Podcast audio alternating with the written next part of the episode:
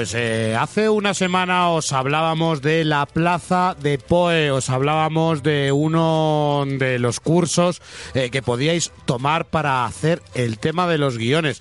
Vosotros que sois tan amantes del tema del cómic, que sois tan amantes del tema de la literatura, yo creo que una de las bases indispensables es el tener un poquito conocimiento de cómo se crean eh, los guiones. Para ellos tenemos a Efren Tarifa de, de, de, de la plaza de Poe para que nos explique un poco eh, cómo ha sido esta iniciativa de, de, de la creación del taller de, de, guiones. Muy buenas tardes, Efren. Muy buenas tardes. Eh, ¿Qué tal? ¿Qué tal? ¿Cómo andamos? Pues aquí estamos muy bien. Eh, bueno, pues a ver, la Plaza de Poe en realidad es un, es un espacio como una especie de rincón de talleres, pero con la particularidad de que la, de que la peña que da allí las clases pues son gente en activo, o sea que no son teóricos, sino que son pues gente que escribe novelas o músicos o, y ahora estamos introduciendo también pues guion de cine y guion de cómic, que es una cosa que a mí me parece muy uh -huh. curiosa porque porque cuando yo llegué a Madrid, yo no soy de Madrid, yo soy de Cartagena. Y cuando yo llegué Opa. a Madrid, cuando yo llegué aquí, yo lo primero que busqué fue algo de guion de cómic, porque a mí el cómic es lo que me ha flipado siempre, escribir para TVOs. Y, y no había nada. Y, no hay, y sigue sin haber nada de nada de esto. Entonces, había ahí un hueco importante porque hay como un, un mundo difuso en la gente que lee TVOs de qué es guion de cómic y qué no es guion de cómic. ¿Qué ha decidido el dibujante? ¿Qué ha decidido el guionista? Y sobre todo en, en, Europa, que estamos tan acostumbrados al autor completo. A yo escribo, sí. yo dibujo, yo todo. Además, es una de las preguntas que yo creo que suele hacerse la gente. ¿Dónde comienza el trabajo del guionista? ¿Dónde termina? ¿Y dónde comienza el del dibujante para hacer, una, para hacer la, adaptación a aquello que le piden? Pues a ver, sigue siendo, bueno, depende, si nos vamos a Estados Unidos o, y nos vamos a la Marvel, nos vamos a DC y nos vamos a empresas enormes, pues está muy claro, como que hay una frontera muy bien dibujada porque todo está muy bien compartimentado y es una industria enorme, pero en cuanto nos vamos yendo de ahí ya se vuelve un poco más difusa la línea y se convierte un poco más en un pacto de confianza, como un matrimonio dibujante-guionista sobre quién hace qué y cómo se deciden ciertas cosas. Eh, la idea original yo creo que no viene tanto de... O sea, se considera que el guionista, como es el guionista, es el que ha tenido la idea original, pero no siempre. A veces viene del dibujante, a veces viene del guionista o a veces viene del productor. A veces te llama uh -huh. el señor Marvel y te dice, oye, que quiero... Oye, quiero una historia de esto, ¿no? Exacto, quiero este TVO. Y entonces... Mmm, yo creo que el, el, guionista, la función principal del guionista, para simplificarla muy rápidamente, es el hacer una estructura narrativa sólida y eh, encargarse un poco del, del, llevar de la mano al, al lector por, por, todo lo, por toda la historia, por todo el paseo que vamos a dar con el protagonista, con los sucesos, con el universo y todo eso. Por ejemplo, una de las preguntas que a lo mejor nos puede surgir a los que estamos acostumbrados a escribir o a los que nos gusta el tema de, de, la literatura, diferencia entre un guion de novela, diferencia entre un, con un guion de cómic. Pues a ver, eh, Principalmente, que esto es algo que también pasa en el guion de cine, es que tienes que ser consciente de que lo que tú escribes no es el, no es el resultado, es una herramienta para llegar a la obra final, que es el TVO. Entonces, tienes que tener en cuenta que, que tú solo estás eh, moviendo los hilos por detrás, como jugando en el backstage, para el espectáculo que va a ser después. Cuando un novelista escribe, si decide una palabra u otra, cómo organiza la sintaxis, cómo estructura ciertas cosas, son mucho más importantes porque es lo, que va a leer directamente. Cuando tú escribes un guion, a menos que sea diálogo, que eso va escrito, tienes, lo, lo, único que tienes que tener en cuenta es que el, que el dibujante te vaya a entender y que el dibujante esté pensando y tenga la misma imagen en la cabeza que tú tienes. Entonces, no hay que perderse con literatura, no hay que perderse con palabrejas, con estructuras, con insinuaciones. Tienes que ir a lo que tienes que ir. Es como, aquí quiero que pase esto y quiero mostrar esto y quiero contar esto del personaje, pues pum, lo escribe directamente. Claro, dependerá también un poquito del estilo de cada uno, ¿no? Hay quien tira más por el diálogo directo, otros por la caja de narración, otros que meten más reflexiones más profundas, ¿no?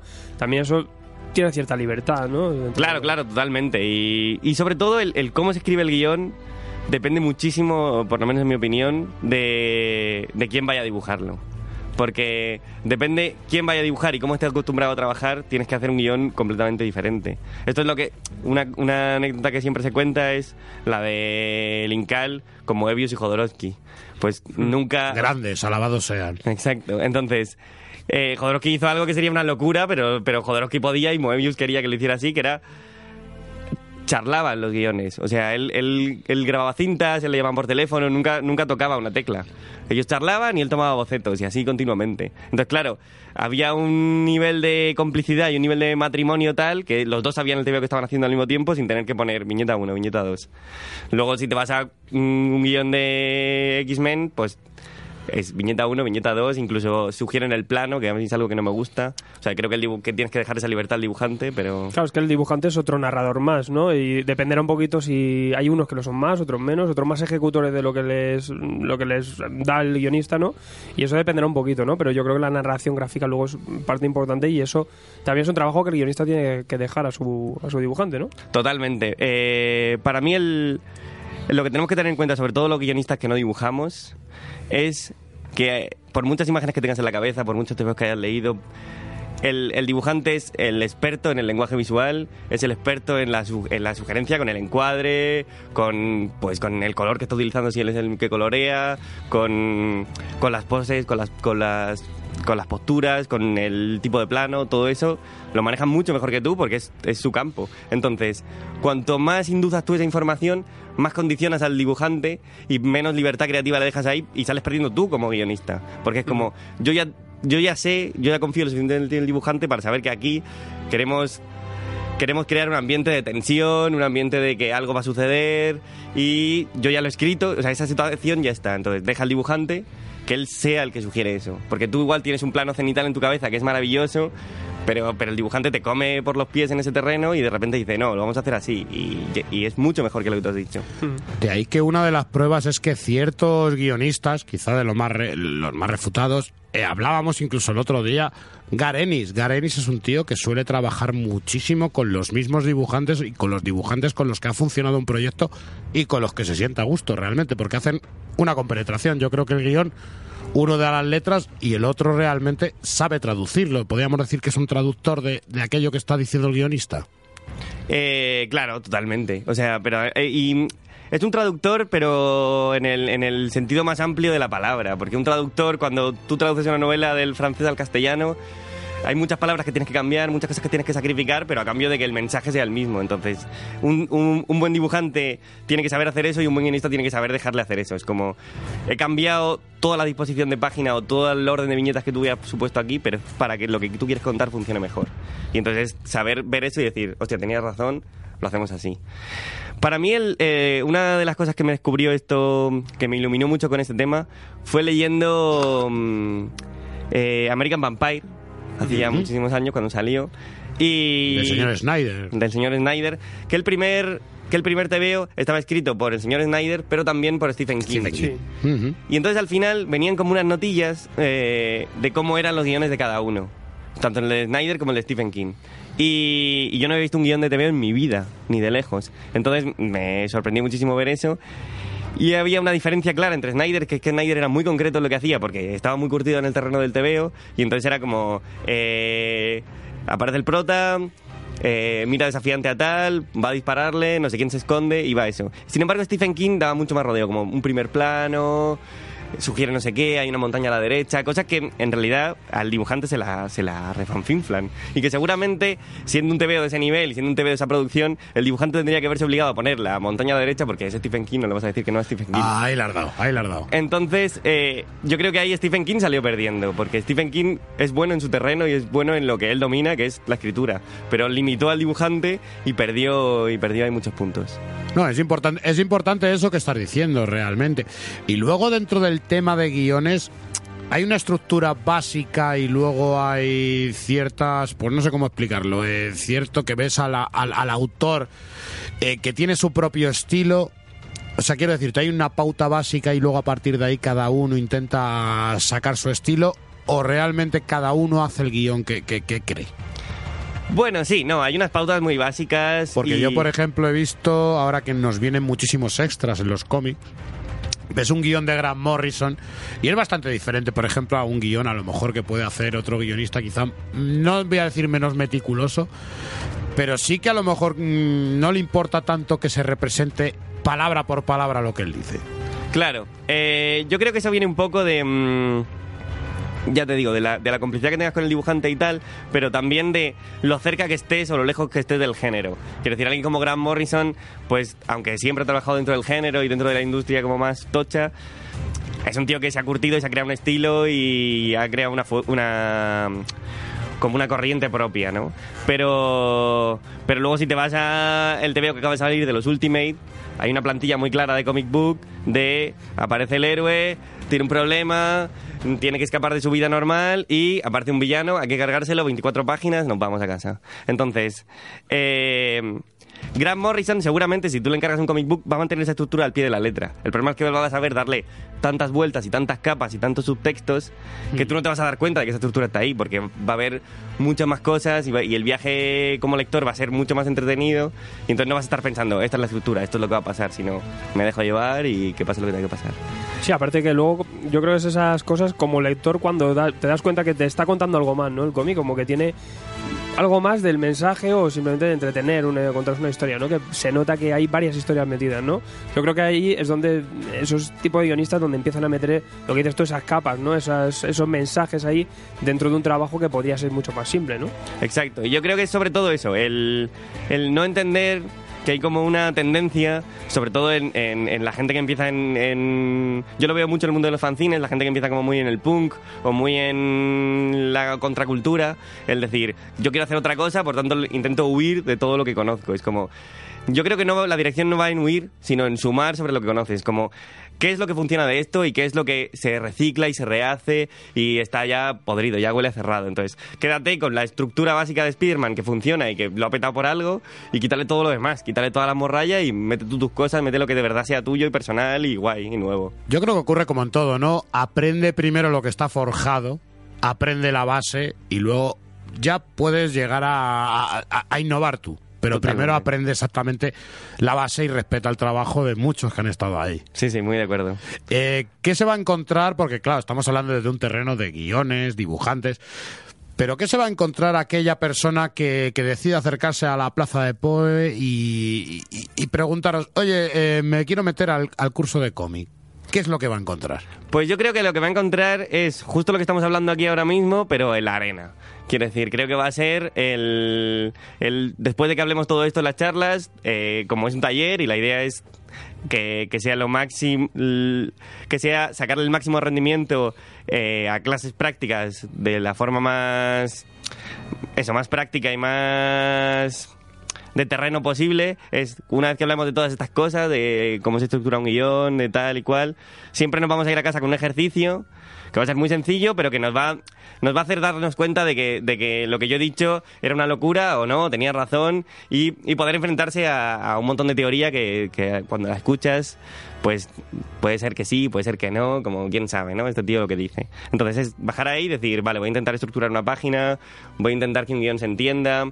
Por ejemplo, uno de los ejercicios que hacemos a veces es escribir una página de guion muy sencilla y luego intentar dársela a otro compañero para que, para que interprete o para que imagine cómo va a ser esa página y la intente dibujar. Y cuando sale una cosa como completamente diferente a lo que tú has imaginado y, y que no se entiende nada y que es un desastre, es cuando entiendes la cantidad de niveles que tienes que meter en eso. Y, mm, y yo creo que sobre todo hay que generar mucho ambiente de taller para que, aparte de de aprender a escribir y aprender la- las cosas básicas de una escritura de un guion, es aprender a, ser críticos con el trabajo propio y con el trabajo de otros. Entonces, el, el leer lo que ha escrito otro, el saber dónde se ha equivocado otro, nos ayuda mucho a decir, vale, esto está mal, pero está mal por algo y, y ha intentado hacer algo. Entonces, construir sobre eso. Y el hecho de que un compañero te diga, no he entendido nada de lo que has leído, creo que es que- ayuda mucho y que forma mucho. Entonces, para mí es muy importante eso, que no sea un uno contra uno mandando deberes, sino todos leemos, todos aprendemos y todos vamos viendo los errores del otro para no caer nosotros el Sí, próximo pues en verdad la experiencia que vas a tener luego con el lector y con los críticos, ¿no? Eh, Totalmente, claro. ¿Cuándo- eh, ¿Cuáles son las claves para que un guion funcione y cuáles son luego los errores que hacen que un guion no funcione? Bueno, pues... A te es una pregunta fácil, pero... No, no, no, fácil nada. Es una No, pregunta no, imposible. Parece sencilla, pero no lo es. Le has buscado la ruina. Pues a ver, yo creo, eso, no hay, esto lo dice todo el mundo, cualquier guionista que le preguntes, incluso cualquier escritor, como no hay trucos mágicos, pero sí que hay una cosa que tienes que tener siempre en cuenta, que es que tú tienes que esforzarte al máximo por, porque se entienda lo que quieres contar. Todo lo demás da igual. Y todo lo demás está fuera. Es como si yo quiero transmitir esta sensación, si yo quiero contar esto, si yo quiero mandar esta vivencia, que todos mis esfuerzos vayan ahí. Y luego ya después, cuando estáis eh, confiados sobre eso, ya mirarás en revisiones y revisiones si esta frase mola más esta palabra, si este personaje molaría que llevara otro sombrero. Eso lo verás después. Pero el dibujante y tú tienes que estar a tope en queremos transmitir terror, queremos transmitir miedo, queremos transmitir desconfianza. Y, y sobre todo a eso, y no olvidar nunca eso. Porque sobre todo cuando, cuando te pierdes, tienes un bloqueo y no sabes a dónde va un guion, eh, volver a esos temas son los que te hacen recuperar el hilo. Entonces, yo creo que cuando un guion no funciona y cuando un cómic no, no funciona y, y no- y nos pasa, y es algo que, que vemos en, en cómics que compramos de industria, Sí, sí. que han mi- visto mil personas y dices, pero ¿cómo puede ser que este cómic, que, que el- se supone que ha pasado por todos los filtros posibles, me esté aburriendo tantísimo? Eso es porque está vacío. Para, para mí, cuando pasa eso es porque un cómic está vacío. Porque no hay nadie queriendo contar nada. Han pasado tantas manos por ahí y hay tantas exigencias de género como esto va para chavales de 15 años que acaban de descubrir los tebeos, que no han leído X, que quieren leer tal, para que compren luego el muñeco, para que tal. Cuando vamos hasta ahí, es cuando el cómic se ha vaciado tanto que es imposible que cale. Y yo creo que es una cosa muy bonita que está en Paper Girls, que no sé si habéis leído, que, Sí, sí, claro. Que, hay, que hay una cosa, es, es- se, lía mucho la trama, eh, hay mucha estructura, eh, hay, hay cosas que se le ven las costuras por todas partes, pero de repente hay una cosa en cada tres o cuatro páginas que dices, aquí hay un poquito de verdad, aquí hay alguien queriendo contar algo. Y entonces... Eso hace que, que bueno, que aguantes, que te compres el siguiente, que tal. Entonces, cuando eso está en todas las páginas, es cuando dices obra maestra. Entonces, yo creo Claro. que esa es la diferencia y creo que, ese es, que eso es todos los trucos mágicos que te puedan decir, creo que van por ahí. Es uno de los, por ejemplo, de últimamente de, de lo que pasaba en la mi- las series de Marvel que acaban siendo canceladas, ¿no? Que no tienen un planteamiento de quiero contar esta historia en, en tantos números, ¿no? De simplemente quiero abrir una serie Quiero y me da de igual esto. ya el, Hmm. el- el- quiero que sea así, pero me da Claro, igual que totalmente. contar, ¿no? Es- tienes que tener eh, una historia que contar, ¿no? Y luego ya después ya veremos con quién y cómo, ¿no? Pero primero decir algo, ¿no? Si no te dicen nada, pues obviamente yo creo que es donde más falla, ¿no? Y de ahí que yo también creo que aparte de, de- de- aparte de lo que es centraros en el guion, antes de enter- entrar en el guion, os metéis con el tema del lenguaje de lo que es la narración gráfica, de lo que es el cómic en sí. Primero el lenguaje, que, que, que, que- que la persona que pretende hacer un guion, primero entienda el lenguaje de qué viene y realmente sepa de cómic. Claro, sí, sí, sí, sí, sí, totalmente, porque... Sí, porque hay mucha gente que no, no todo el mundo viene del cómic y hay mucha gente que viene de, haber escrito otras cosas y de repente quiere familiarizarse con este mundo. Entonces, lo primero que hacemos es entender en qué terreno estamos. Y porque hay cosas que aunque hayas leído muchos tebeos y los has leído siempre como lector y nunca te has querido profundizar más, eh, te quedas, o sea, te quedas en lo que ves. No, no analizas exactamente qué recursos se están utilizando y cómo se están utilizando. Esto es una cosa que en las primeras clases siempre se sorprende mucho, que es lo que, que es lo que hablamos del la elipsis o el cerrado, que es justo el tiempo que pasa entre una viñeta y la siguiente. Para mí eso es uno de los mayores valores para contar, tanto del dibujante como del guionista, y es donde más cosas puedes meter y donde más cosas puedes sugerir y donde, donde más tienes que poner atención. No en lo que pasa en la viñeta y en lo que pasa en la siguiente, sino en lo que pasa en medio. Porque mm, no es lo mismo ver a alguien saltar por una ventana que ver un señor en la cama y luego una ventana abierta.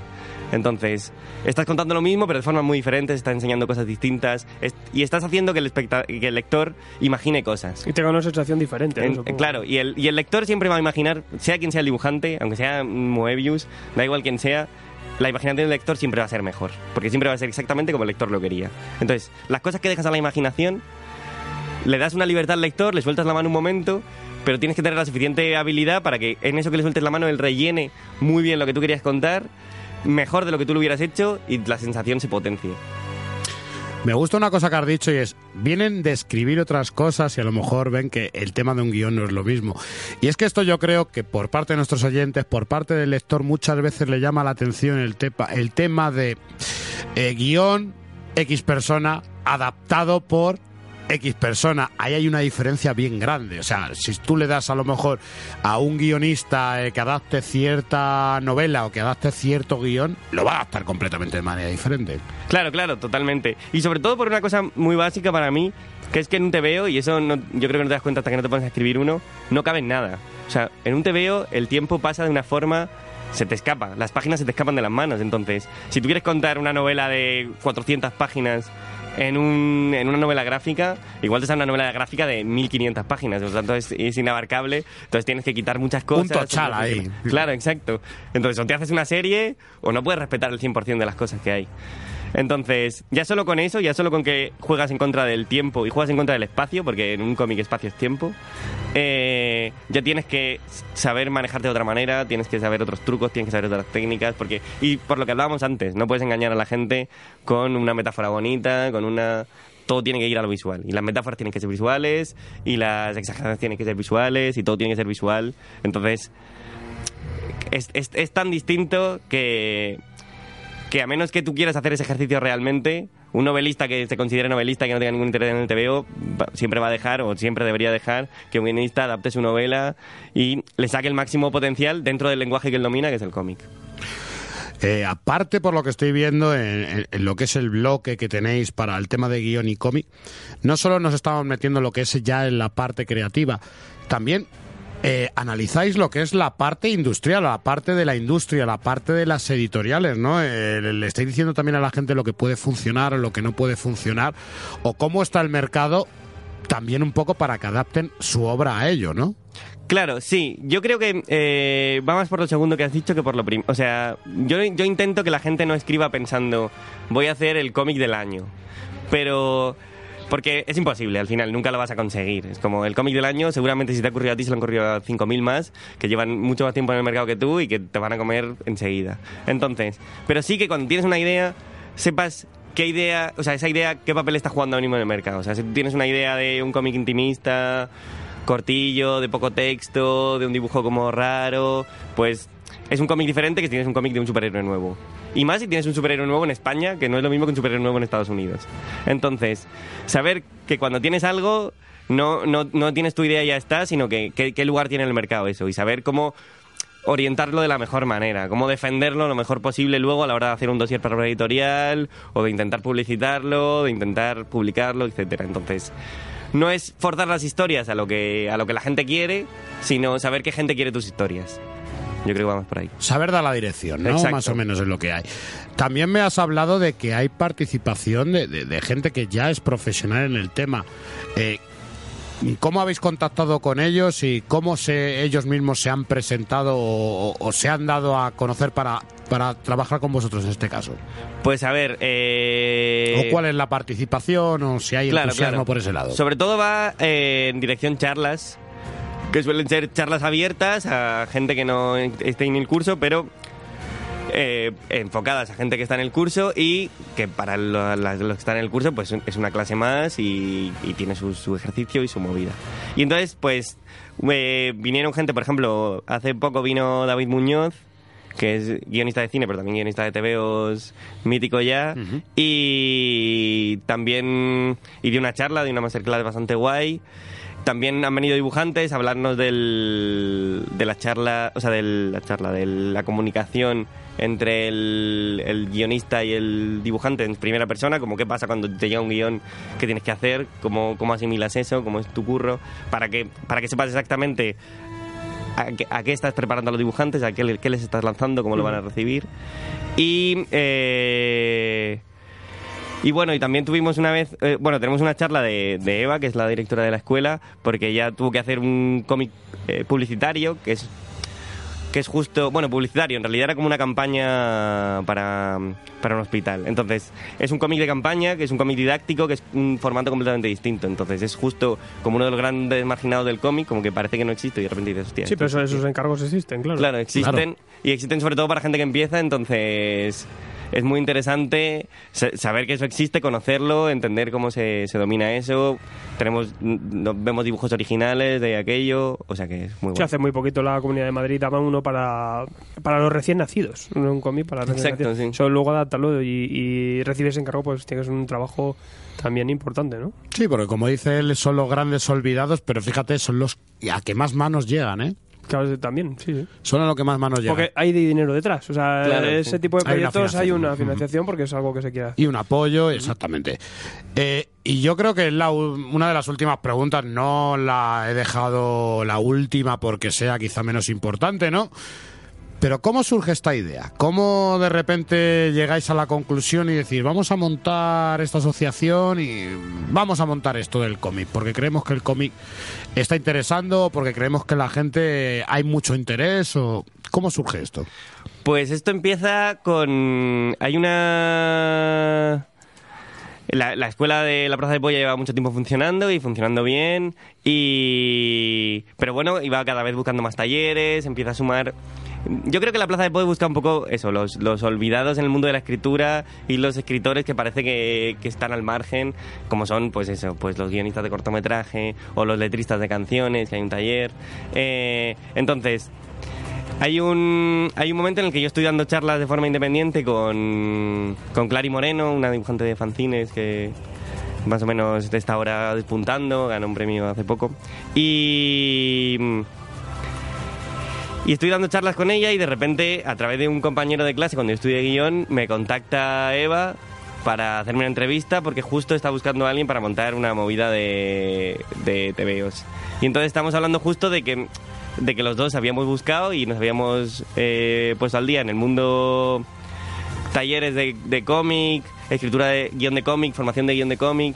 Y, y aparte de que hay muy poca literatura sobre esto, o sea, está el libro de Wayne Eisner, eh, este otro de Scott McCloud y poco más. Aparte de que hay muy poca teoría, no había ningún curso en casi en España. Una vez había como, como ha- hay un poco de talleres complementarios de esto de dibujo y guion, en el que tocas un poco todo, pero durante un mes y poco más. Entonces no había nada específico, no había nadie para gente que no sabe dibujar pero que quiere escribir, o gente que no le interesa dibujar, o gente que ya sabe dibujar pero, pero no sabe nada de, de escribir guiones. Entonces dijimos, vale, vamos a montar esto a, a saco. Y al principio pensamos en orientarlo para niños más pequeños, o sea, para adolescentes o así, pero vemos que hay un, que hay un déficit grande en, en- todos los sectores. en General, gente, Y bien mirado, ¿eh? Bien mirado. entonces decimos, va, pues sí, porque la gente nos pedía, como, oye, podemos nosotros, aunque no seamos menores, y dijimos, va, pues claro, todo el mundo que quiera es bienvenido. Entonces ya lo montamos abierto a todo el mundo y Hasta Bendis puede ir. Eh, claro. Para aprender cosas. cuando quiera vendís. Bueno, ese no que os hace las, las clases muy largas, ¿eh? Totalmente. Pobre, pobre vendís.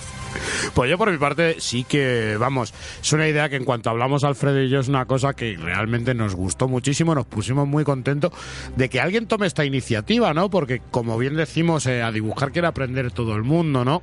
De hecho tenemos dibujantes eh, fuera de España trabajando para las grandes y guionistas tenemos bastante pocos, ¿no? Sí, yo creo que es uno de los de, los de las déficits, ¿no? Que- Tenemos que a Juan, al. Torres por ahí, Sí, sí, pero- que les tienen sobreexplotados los tres que hay, ¿no? Claro, claro. Eh, Exacto. recuérdanos eh, dónde estáis y qué hay que hacer para apuntarse al curso. Pues a ver, para apuntarse al curso eh, solo hay que meterse en la página web de la y ahí está el mail y la, y la solicitud y todo y es escribir un mail y punto. Y estamos aquí muy cerca.